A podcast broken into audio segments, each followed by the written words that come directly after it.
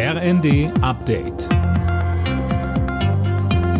Stündlich neu. Auf den Punkt informiert. Ich bin Tom Husse. Guten Abend.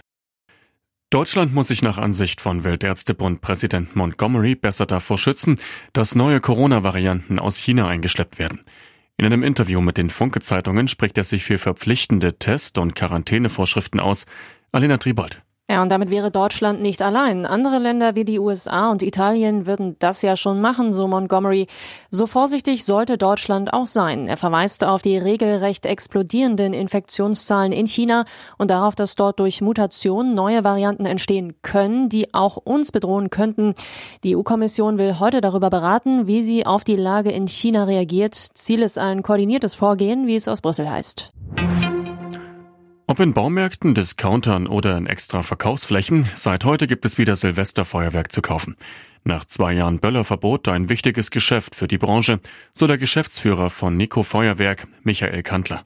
Das ist sehr wichtig. Die letzten zwei Jahre waren natürlich äh, für uns alle sehr hart und ähm, umso mehr freuen wir uns, dass, dass wir eine große Nachfrage jetzt haben und dass der Verbraucher sich wieder sehr aufs, aufs Feuerwerk und auf ein eigenes Feuerwerk freut. Im Konflikt zwischen Serbien und dem Kosovo deutet sich leichte Entspannung an. Der serbische Präsident hat angeordnet, dass die Straßenblockaden im Grenzgebiet abgebaut werden. Kosovo hatte sich 2008 für unabhängig erklärt, Serbien erkennt das aber nicht an. Riesiger Kokainfund im Hamburger Hafen. 3,6 Tonnen hat der Zoll in Containern aus Ecuador und Brasilien entdeckt. Schwarzmarktwert mehr als 100 Millionen Euro. Damit ist es einer der größten Funde dieses Jahres im Hamburger Hafen. Alle Nachrichten auf rnd.de